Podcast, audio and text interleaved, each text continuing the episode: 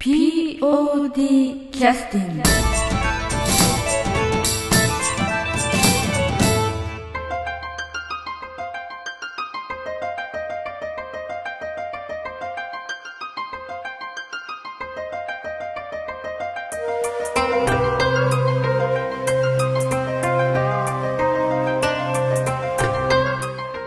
えー、それでは POD キャスティングを始めさせていただきます。今日はあの新年第1回目ということで、えー毎年恒例ではありませんけれどもあの代表の東さんより新年のご挨拶を、えーお願いしたいと思っておりますので よろしくお願いいたします。えー皆様新年明けましておめでとうございますあの劇団 POD のあの一応代表やっております東と言います、えーまあ、今年で、えー25年になるんですかね、あえーそんなになるんですか？えまあおかげさまでなんとか続いております。これも皆さんのおかげだと感謝しております。えーっとまた今年も、えー早々ではありますけど1月の2526日、えー第41回公演も予定しております、えー今年も皆さんよろしくお願いいたします。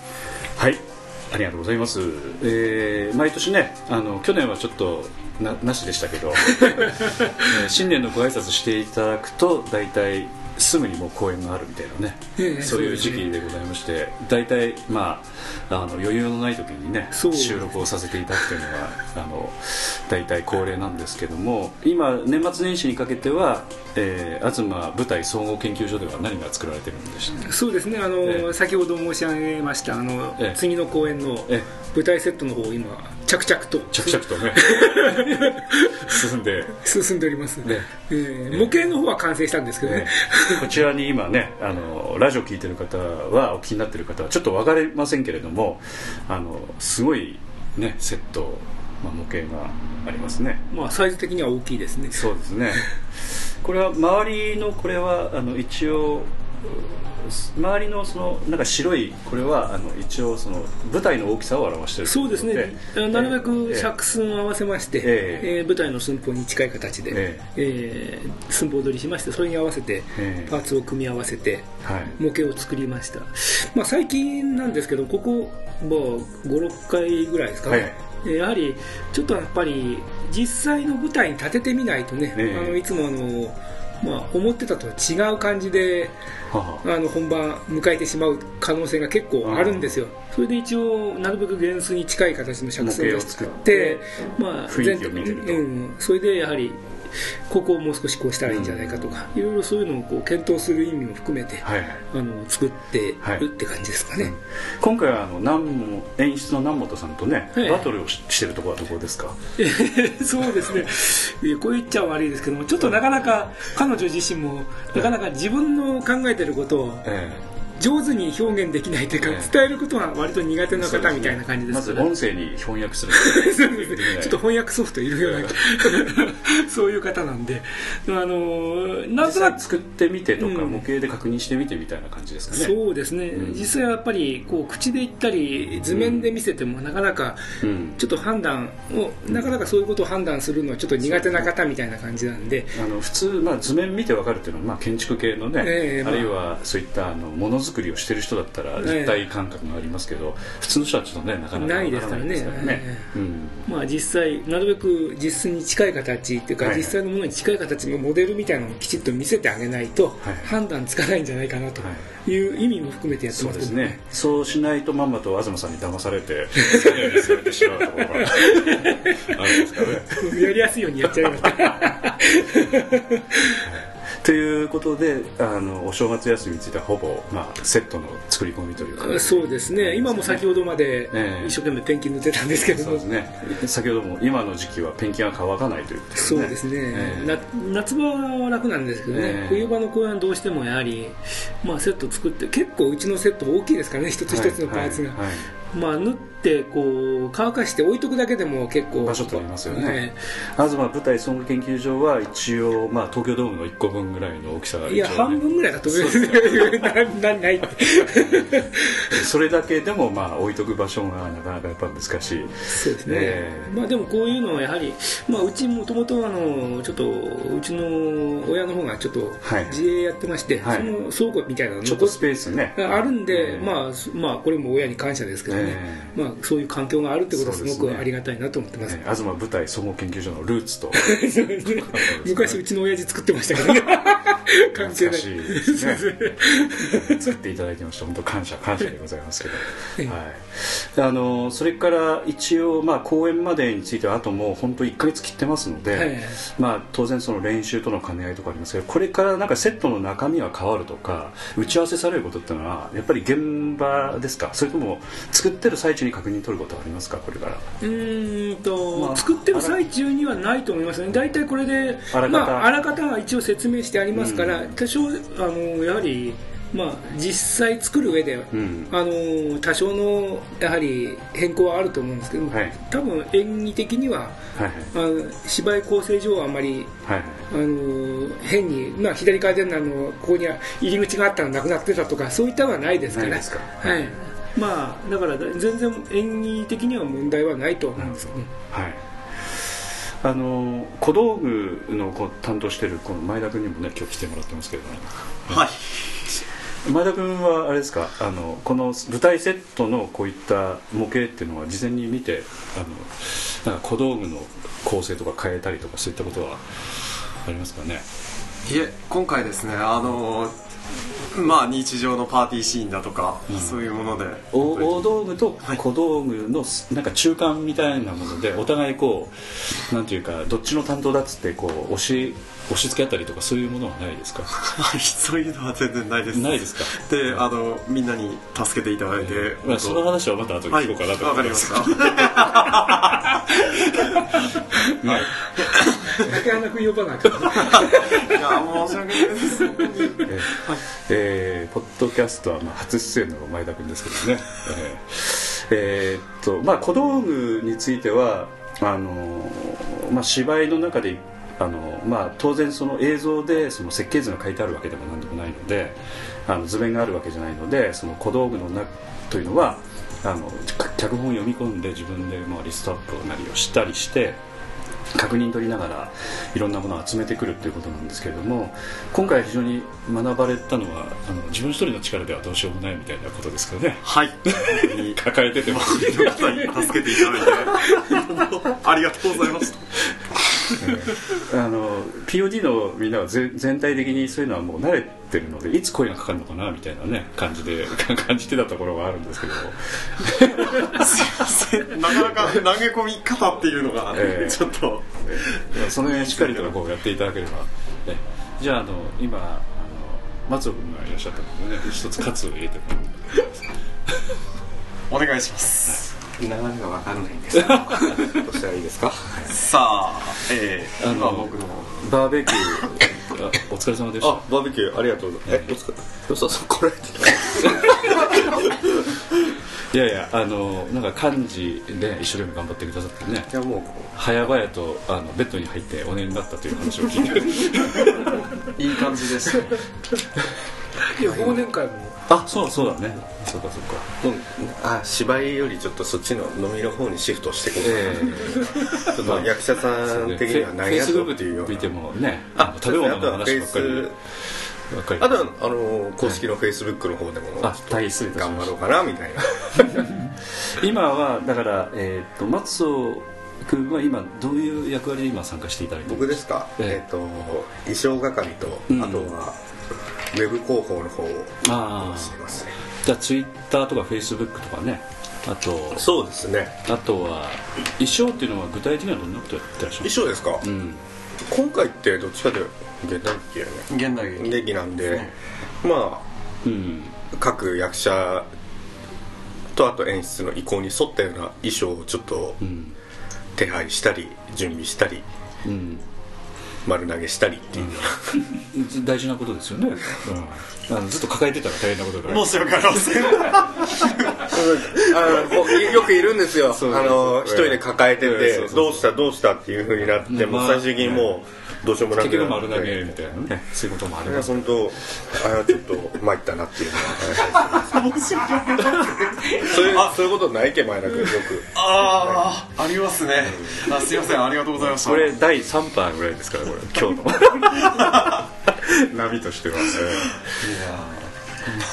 あの実際にあのまああのなんて言いますか劇団に携わってない方からすると衣装というのはあの例えば現代劇の場合でしたらどういうことをすればいいのかってちょっと分かりづらいと思うのでちょっとその辺教えてもらっていいですかね。どういうこと？うん、実際に衣装っていうのは実際にあの演出がどういう役者がどういうふうにやってくれるかみたいなこととかあのどういう衣装をつけてどういうふうにやってくれるかとか、まあ、そういったことなんかをね非常にあのなんかこうイメージしてるものに合わせていくのか衣装なりに何か意見を言ったりするとかはいはいはいはい。あるいは役者がこういうものを着たいみたいなことを調整したりとかいろんなことがあるんじゃないかとは思うんですけど。まずあの演出とうん。こういうふうなイメージのふ服装だよねとかっていうような、例えば小学小学生とか中学生の役柄の子がいたらちょっとうん。原色系のスカートとか、うん。あとは柄物の入ったシャツとかがいいよねっていうようなことでまずは役者さんに投げかけてみるんですけど、ええ。結局僕らが着せ替え人形にしても似合う似合わないが出てくるんで、こういったイメージなんだけどっていうふうな投げかけから、うん。では私こういうの用意してきたんですけどどうですかっていうふうなアプローチがあって、うん。あじゃあこれ似合うしじゃあこれにしようよっていうふうなことで役者さんの衣装が決まったりとか。いやでもちょっとうん。スカスカートが原色系で上白だったらちょっと差し色欲しいからなんか柄物の方いいよねとか、上にカーディガンとかうん。重ね着した方がいい。チャック開いちゃった、いやいやいや。いいよねっていうふうな気づいてたんですいやすいまっせんていう。ふうな形で決めてます、で実際今まあ暫定的にこれっていう感じで決まってるのはありますけど確定っていうのはまだなくてもっといいものがあればうん。っていうふうな形で今す。ずっと僕今回衣装初なんで、うん。今までそういうふうにしてたのかなと、うん。ぼ僕現代劇で出た時はもう自分で持ってきて、うん。僕はこういうふそうれな感じそれは自分のことしか考えてないそうですね僕のことしかか考えてないうん野郎なんで。いやそんなことはないですよ。触るな。あの実際にそのなんていうか衣装といってもなんかデザインとかそういうことも大事なんですけどリストアップみたいなねこととか抜けがないかとか抜けその辺もねやっぱ重要なんでなんかそういったなんかリストアップ的な表を作ったりとかはしてああ作りました、うんうんうん。作って各役者に配って、あなたもう何もあと演出のイメージを全部リスト化して、うんうんこういうイメージだから、でうん。これとこれとこれが必要だっていうふうなのをとりあえず投げかけるんですけど、後からいやあんまり台本読んでなかったんで、はいやこれいるんじゃないっていうふうに逆に役者から投げかけられてあーあそっかっていうふうなこともあったりあとは記載してない例えば靴とか、うん。ベルトの色とかはしてなければそれはもう各自で似合うと思った色を選んできてっていうふうな形でとりあえずリスト化したものを投げかけたりはしてます。ね実際にそういうふうにあのリスト化してチェックしていくと、まあ、当然抜けなんかも確認できるということが一番まずは大事なやらなくちゃいけないことになってきてその後なんか実際にその調整役みたいなこととかね、うん。であとまあおそらく普段着ないような服なんかが着るような、まあ、SF みたいなものとか時代劇だったら、それに制作なりがねそうですね。そういうのが関わってくるのでまたそれはそれでまた大変なんでしょうけどただありものでまた間に合わせるっていうのも作るわけにいかないので難しいですよね。そうですね。ええ。さっきみたいに決まらないっていうんですかね。で水色のセーターをちょっと今回探してる役の子がいたんですけど、やっえぱりないないっていうかええいいものになるとやっぱり購入してこないといけないし購入すると高くなるしじゃあ中古でって言ったらうん。やっぱりセーターとか毛糸物なんでうん。傷みが激しいんでやっぱり古着ではちょっと並んでないしかも色がしてっていうような。でそういったものがすんごい苦労してえそれでなんかあのローマンユーさんでしたっけ？そうそうそうあのローマンユーさんとかあとはそうですね。古着のええ。お店とかちょっと回ったりしたんですけどええ。で一応努力の後をねあそうのフェイスブックでそうなんです。よあれは結局表現したりとかね。あれは努力の後 別にあの役者してないけど遊んでるわけじゃないよっていうふうなええ。ことをちょっとそういうふうなしたたかかないやらしい感じがこうそうですそうです。してました。そうですそうです。あのゴミくず衣装 特有の。いやいやだからなかなかねあのスタッフ業務っていうのはあの、まあ、POD の場合は特にそうなんですけどもあのなんていうかね裏方という言い方はあんまりしないんですよねスタッフみたいな。要するに、まあ、逆に言うとあのなんていうか日本独特で裏方という言葉は役者さんを立てるために裏方という言い方をね昔からおそらくしてたんじゃないかと思いますけどアメリカとか外国なんかの映画制作見るとやっぱスタッフが主流というか役者さんはコマみたいなね逆にそれぐらいの感じでやってるところもあるのでそうですよね。仕事量としてはね結構結構大変な大変ですね。本ええ。当大ほんほんええ。本当大変です、ええ。で調子に乗りすぎてもまただ いやだから本当にだから1個探すだけでもねいろいろ行ったりとかねしなくちゃいけないぐらいなの今はだからあの、まあ、ネタバレなれないならない範囲で聞いお聞きしたいのはそのなんていうかい大変なのはどど誰の衣装とかっていうの？は、大変なのは、うん、何が見つからない感じなんですか？ねさっきのセーターですか？セーターがまずずっと探してて見つからなくて、でこの間僕 GU さん行って見てきたんですけど、うんうんうんうん1000円切るセーターが売ってたんですよ。え？どういうこと？せ1000 1000円以下のセーターがあー1000円以下。で水色っていうか、まあ、ターコイズブルーっていうか、はいそういった色のええ。セーターがあって、あこれちょっと演出に見せようと思って僕写真を撮って、ええ。で僕それを演出に見せるのをずっと忘れててでしばらくしたら演出から「松尾君このセーター見つけたよ」って言って見せてもらったのが、僕と同じ GU のセーターを探してきて。そうなんだ。でもこれでいいんじゃないっていう話しててそういえばあれどうなったかな？同じやつですか？全く同じ色のやつ。あで別な場所で、うん、ごそうそう。その写真撮った後日ぐらいに今富山市にいるんだけど男の子が行くようなそういった服のお店ってどこある？っていうのを聞かれて。で僕中古古着とかしか買わないしあと新しいものっていうのはインナーとかを GU とかユニクロで買うぐらいですねって言ってたら演出が GU 行ったみたいで。なるほど。見つけたよって言って、あれ？これどっかで見たことあるな。あっって言って。で俺これ写真撮ったって言ってそれを見せて2人で爆笑してて。で結局それをどうしようかっていう話はうやむやになってました。あで実際購入してきたの、僕してないですどうしようかっていうところまでしか話してなかったです。でも売れちゃう可能性もあるよね。そうですね。自由さんって多分サイズがもうなくなったらもう新しく入れてこないんで、じゃあその辺はどうされるのかねまあちょっと聞いてみたい。でもそれ松尾君はやっぱ最後の爪いっぱい弱いあ本当に弱いです適当適当っていうかなんとかなるだろうっていう。あでも丸投げしたりはしないですよね。そうか。でなんかいっぱいいっぱいになってなんか引き取ってもらって引き上げてもらってなんかこう、はい。処理してもらうみたいな。そういうことはないなんか衣装なのにねオードブル作ってるスタッフさんとか役者さんとかがいてあれ前田君君はここで何してんの？えーはい。あのご後日伺わせていただきます。はい。ということで前田君にリクエスト、ね、休憩のリクエストちょっと入れて。あの曲としては何かリクエストありますか？なんか。なければ俺すぐようん。曲のリクエストですか？えいや今までの POD の、えなんか曲で何か途中で休憩の曲。芝居とか。の思い出に残った曲とかでもいいです、思い出ないやろ。やっぱり吹雪の曲ですかね。あそうだ。先生の曲が。ななななあのちょっと野上さんと。あれじゃないです先生が野上さん？お北川野かサン上サンタマルのね。そうサンタマルの先生と生徒の曲、ええ。僕が歌ったわけではないんですがあ歌っ後ろでバックダンサーをさせていただきまして。歌った曲ですか、いえ歌ってないです。後ろで。えダンスしてはい。え この中でどれの曲かわかります？ええ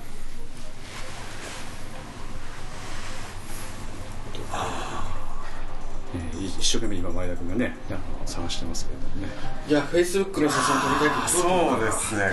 この CD だとええ。入ってない？入ってないですね。ああでも曲的にはこの氷次郎とランベイが。ああ、はい。なるほどね。これ、はい。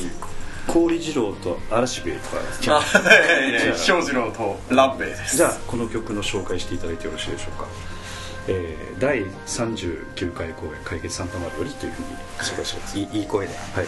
第39回公演「解決サンタマル」より氷次郎とランベ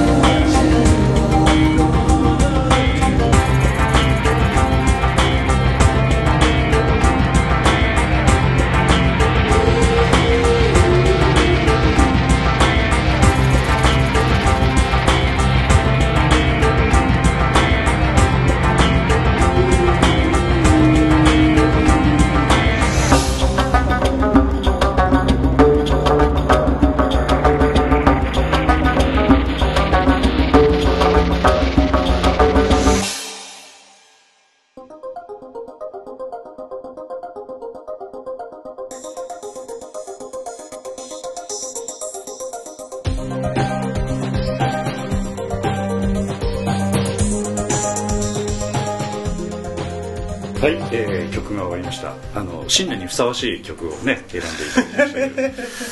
あの実際これはどのようなあの場面で使われた曲ですか？はいあの氷次郎とええ。僕ランベイがあのえちょっと初登場するシーンで流れた曲です。ねええ。もうちょっとあの、はい。ドラマチックに説明してもらドって。ラマチックに。はい。いい声で いや普通結構なんですけどと初登場と言われてもどういうふうに登場してきたのか。曲に合わせてどんな感じで登場してきたのか。えっとですね、ええ。バックからこうスモークがたかれましてそれではい。はいちょっとあのあ煙が出てるっていうちょっと大騒ぎになったおい家の方がおられましあてそれはあの何かのご自宅が煙出てきて、まあ、火事か何かと勘違い僕らあの、はい。サンタマルそのサンタさんの袋の中から出てきた。んですね。それの時にちょっと袋から煙が出始めてその家の方がいろいろ慌ててるところにその袋の中から堂々とひょいっあああなるほど。出てきたっていう。煙が出てきた。家の方慌てた。家の方が慌てて消火器取りに行った。消火器ぶっかけられたみたいなそんな感じいやもう本当真っ白になりましたね。そういう感じではないあわあわになったとかそういうことではない。いやいやそれそこから出てきた。はい。えーそうと登場して。それはあのは。前田君がデビュー作になるの？はいデビュー作です。あーなるほ初ど。出演出出演ですね。あはい。その、えー、と POD にいらっしゃった流れっていうのはどういう流れなんですかね？それわ私もあの POD の方あんまりこう稽古場とか行ってないんですけど知らない間には来てた方の一人なんですけどええまあそういう方が結構最近いらっしゃる。知らない間にリターンしてくる人がいる。し はい僕はあのちょっとちょっといろいろ経緯がありまして、ええ。あの演技の勉強をさせていただいてたんですね。あそうなんだ。それであのその勉強からこっちの地元の方へ帰ってきた時に、はいはいはい。あの兄貴が、ええあのちょっと劇団現在兄の奥さんでえ方からちょっとえあお姉さんね。はい。義理のお姉さはい。んね、お姉様です、ははい。い今、まあ、劇団のチラシでちょっとやってみないかっていうので誘われまして。でそれでお姉様と一緒に見学に行きまして。なるほど。はい。はい。はいそれで最初は台本読みだけだったんですが。それはいつい。つ頃の話、あそれはもサンタマルの稽古始まってた。うサンタマルの方針会議の時ですね。あ方針会議の時にあのはい。見学に来た。はい。方針会議から見学に来た。はい。ええ台本台本なんかちょっと。寒々しい会議の。試し読みっていう時にちょっとあ読んでみてっていきなり参加させていただきまして。あ。はい。それで、まあ、たまたまあの蘭兵衛役のええ。竹花さんが、あえのえ参加できなくなったっていうので、ええ。君出てみないって言われまして、ええ。ええ。えそれの流れで蘭兵衛をやらせていただくことになりましたああなるほど、ランベイというのはあの、まあ、解決サンタマルとは現代劇なんですけど、はい。ランベイという人はあの過去のいやいや想像の人なんですよね。はい。ですからあの剣を持ったりこうなんだりするっていうことで、はいえ非常に立ち回りなんかもかっこよく決めるようなお役でいらっしゃったというふうにはい。想像できるんですけれども。別にいじめとるわけじゃないです。ただ、あのなんていうかなんていうかし幼少の頃チャンバラとかそういうことはあんまりされてなかった感じなのかなと思ってね鬼ごっこと軽泥が軽泥っていうのがね。あの警察と泥棒であ軽泥って言うんだ。こはい軽泥っていう、このではい「おい待て!」とか「ま待て!」と言われて待ったら泥棒はいないとか言いながらこう 走るとかそういう遊びですね。いやその芝居かかったこともな なかなか。軽泥ってそそういう遊びとは具体的に何が面白いんですか、そうですね、いかにしてこう。それは盗むとこから始まるの？いえいえ大丈夫大丈夫ですよ。あの 予告状から始まるわけではないんですないんですか、はい、ああそうなんだ。逃げるとこから始まる逃げるところから始まります。とでどっちの役やってたはい僕は泥棒ですね。逃げる方のああそうなんだ、でいかにこう先に捕まった仲間を助けるかっていうああなるほど。楽しみで。あーはい。あそういうでも遊びってのは確立してあるんだ。はい。そういうルールでなるほど。はい。富山富山県ですよね。はい。福岡県ですよ。聞いたことがない。私だけ聞いたことがないのかもしれないですけどね。福岡で、はい。私の地元ではよく、はい、地元高岡ではよく遊ばれてると信じてます、であのまあ要するにこの刀を持って子供同士がまあ竹の棒とかそういうのを持って、はいカチカチやったりとか剣を使ったりしたような遊びはやってなかったっていう感じですかね。チャンバラはやってなかったですね、はい。で日頃まあご覧になってたそのテレビの中でもまあえー里見幸太郎さんとかはい。あのああいった方々の、まあ、立ち回りを見ておかっこいいとかそういうような趣味はなかったという感じですかね。そうですね、い暴れん坊将軍のああかっこいいっていうのはあったんですが、あの刀の松健さんですよね。松平健さんですね、はい。そういうシーンではあまり。ええ。はい。それであの実際に今剣を持ってみた感じっていうのはどうどうだったですか？すごかったです。ええあの 持った瞬間立ち回りの仕方が全くわからないんです。そそりゃそうですよね、はい。持ち方とかね、はい。え演技の勉強はさせてもらってたんですが、うん。勉強しに行ってたので、えただ盾っていうのがやったことが全くなくて、ん。もう最初は本当に棍棒を持った原始人っていう感じであなるほどもう振り上げるしかできない。声もおほおほ あれ忍者なのに忍者の役なのにっていう。のがはい。申し訳ありませんいやいや。ただあのいろいろ勉強になったところもあるんじゃないかなと。特にあのあの時は長嶋君演出だったんで、はい。盾とかについてはかなりねあの、はい一生懸命彼も考えてやってますしいろいろそれぞれなんかこうキャラクターが立つような立ち回りというかあの、はい。そういったこともかなり考えてやってたんじゃないかなという感じがするんですけど、はい。そのランベイというその役についてはどんなあのなんか特徴のある盾だったんですかね？そうですね。南米としてはもともとその強い忍びっていうのは南米でしたので、えその、まあ、氷次郎とええ。え一緒に協力してチームワークで戦う。ええ。その氷次郎とランベイというのはそれぞれ特徴があったような気がするんですけどどう,、はい。どうなんですか？その違いというのは何かあったんですかね？氷次郎って誰やってらっしゃったんでしたっ次郎は森山さんがやっておりました、はい。氷次郎はどちらかというとちょっと面白い感じの忍者だったんですが、ええ。僕のやったランベイっていうのは、ええ。口数がすごい少なくて、え。こうあの抜刀術がすごい素敵で。え抜刀術というのははい具体的にはあの、おあの聞いてる人に分かりやすい。あそうですね。あの、ええ。ーひえーと右足を踏み込んであの左側に持っている刀をスパッと。申し訳ありません。抜刀術というのはこう刀を抜く術ということですかね、はいそうです。その抜いた瞬間に切るみたいなそれぐらいの鋭さがあったみたいな。はい。うんということはまあ構えとかその辺についてはかなり仕込まれてたっていうイメージが ありました。私もめったに練習行かないんですけどなんかいつも前田君の特訓があったような気がまずあの姿勢からだいぶ補強されましたねそうですよね、まあ、着物を着るとどうしてもなんか背筋が伸びるっていうイメージもね、はい。ありますけど実際にまあ着付けの方も含めていろいろ学ばれたところもね自分にあったんじゃないかと思います、はい。ええ。別に本当にいじめてるわけではない。いやいやいやそんなことは思ってないです。ええ一応あの、まあ、前田君についてはだからそういうふうに誘われて、まあ、入ってきて、はい。まあ、わけのわからない間に刀を振り回させられてみたいなそういう流れでこう POD に入ってきた思い出の曲が先ほどの曲だったと、はい。そういう感じでございますよね。あの曲が流れた瞬間本当に、あ舞台に立つんだっていう、うん。はい。なんか勢いが。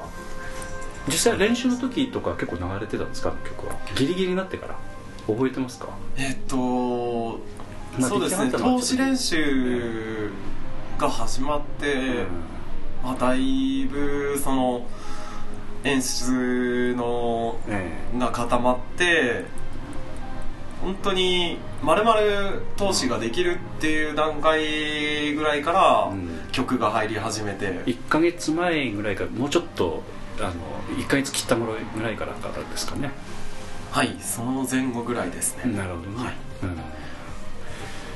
ということで記憶にも結構残ってたりするっていうことですか？はい。曲の感じとかがはい。まあ、まあ、デビューっていうのはねあの、まあ、前もちょっと野田ちゃんが出てた時にお話ししてたんですけど一生ついて回るものみたいなことが、えよしあのよかよかった悪かったも含めてねそういったところもありますんでね、はい松尾君はあれはあのあれですかね。あのキャンドルは燃えてるかがデビュー、うんキャンドルが燃えてるかがえデビューでしたね。あのあのキャンドルえですね、えちょうど10だから同じぐらいかな。134年ぐらい前です。23年。あれも年始ぐらいにやったんでしたかね。どうでしたかね。あれはちょっと冬ですよね。クリスマスの話なんで年末やったんですかね、年末じゃなかったですかね、ええ。あの時は年末やってたんですかね。たまたまね。その時の曲とかっていうのは結構覚えてるのあります？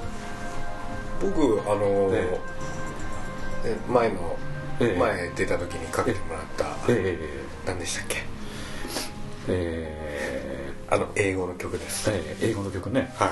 あのちょっと、ええ忘れました。なかなか覚えられないような曲ですよね、キャンジーってやつそうそうそう。ねねねねねねねってやつです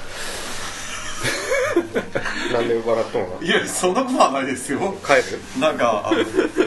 えーいやいやそんなことはないです。Go Under Get the Truth ああそうです。ね、あれがうん。印象に残ってます。あれと僕瞳が残ってますね印象あにあそっか。瞳は出てなかったんですけどええなぜなんですか？わわかんないです。なんかなんか一番人生において厳しい時期だったとか。あーあーでもどうですかね。どうですかね。あんまりその時の僕の生活環境はほとんど覚えてないんですけど。あなんかね。なんか残ってますね、うんあの松尾君は、えー、とどういう経緯であの POD にいらっしゃったかっていうのは前ちらっと聞いたことがあったんですけど。前もう気象転結で全部お話ししましたよ、ね。あの 知りたい人は前回の出演してるの聞いてください、何回何回だったかろ260何個目だったんえっ、ですよね。と POD 復帰の松をええ。自動小銃を語るあそう回で自動小銃を語っていただいたんですよね、自動小あそうそうそう操縦え？あ進めましょう。ちょっと待って今調べてみますね。あそうそうそう。268回ですね。ボリューム268回ですね。あのーいきなりあのトップを飾っていただいてね。はいはいはい、ええ。こういうの一番にしとかないと、あとがプレッシャーになるんで、雰囲気作りのためにかなり体張っていただいたっていう感じ。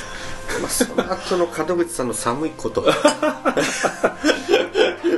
嘘です。爆笑でしたということで、えー今日はちょっと新年の、えーポッドキャストということで非常に爽やかな雰囲気で終わらせていただきたいというふうに思います。いやどうもありがとうございました。ありがありがとうございました。急に。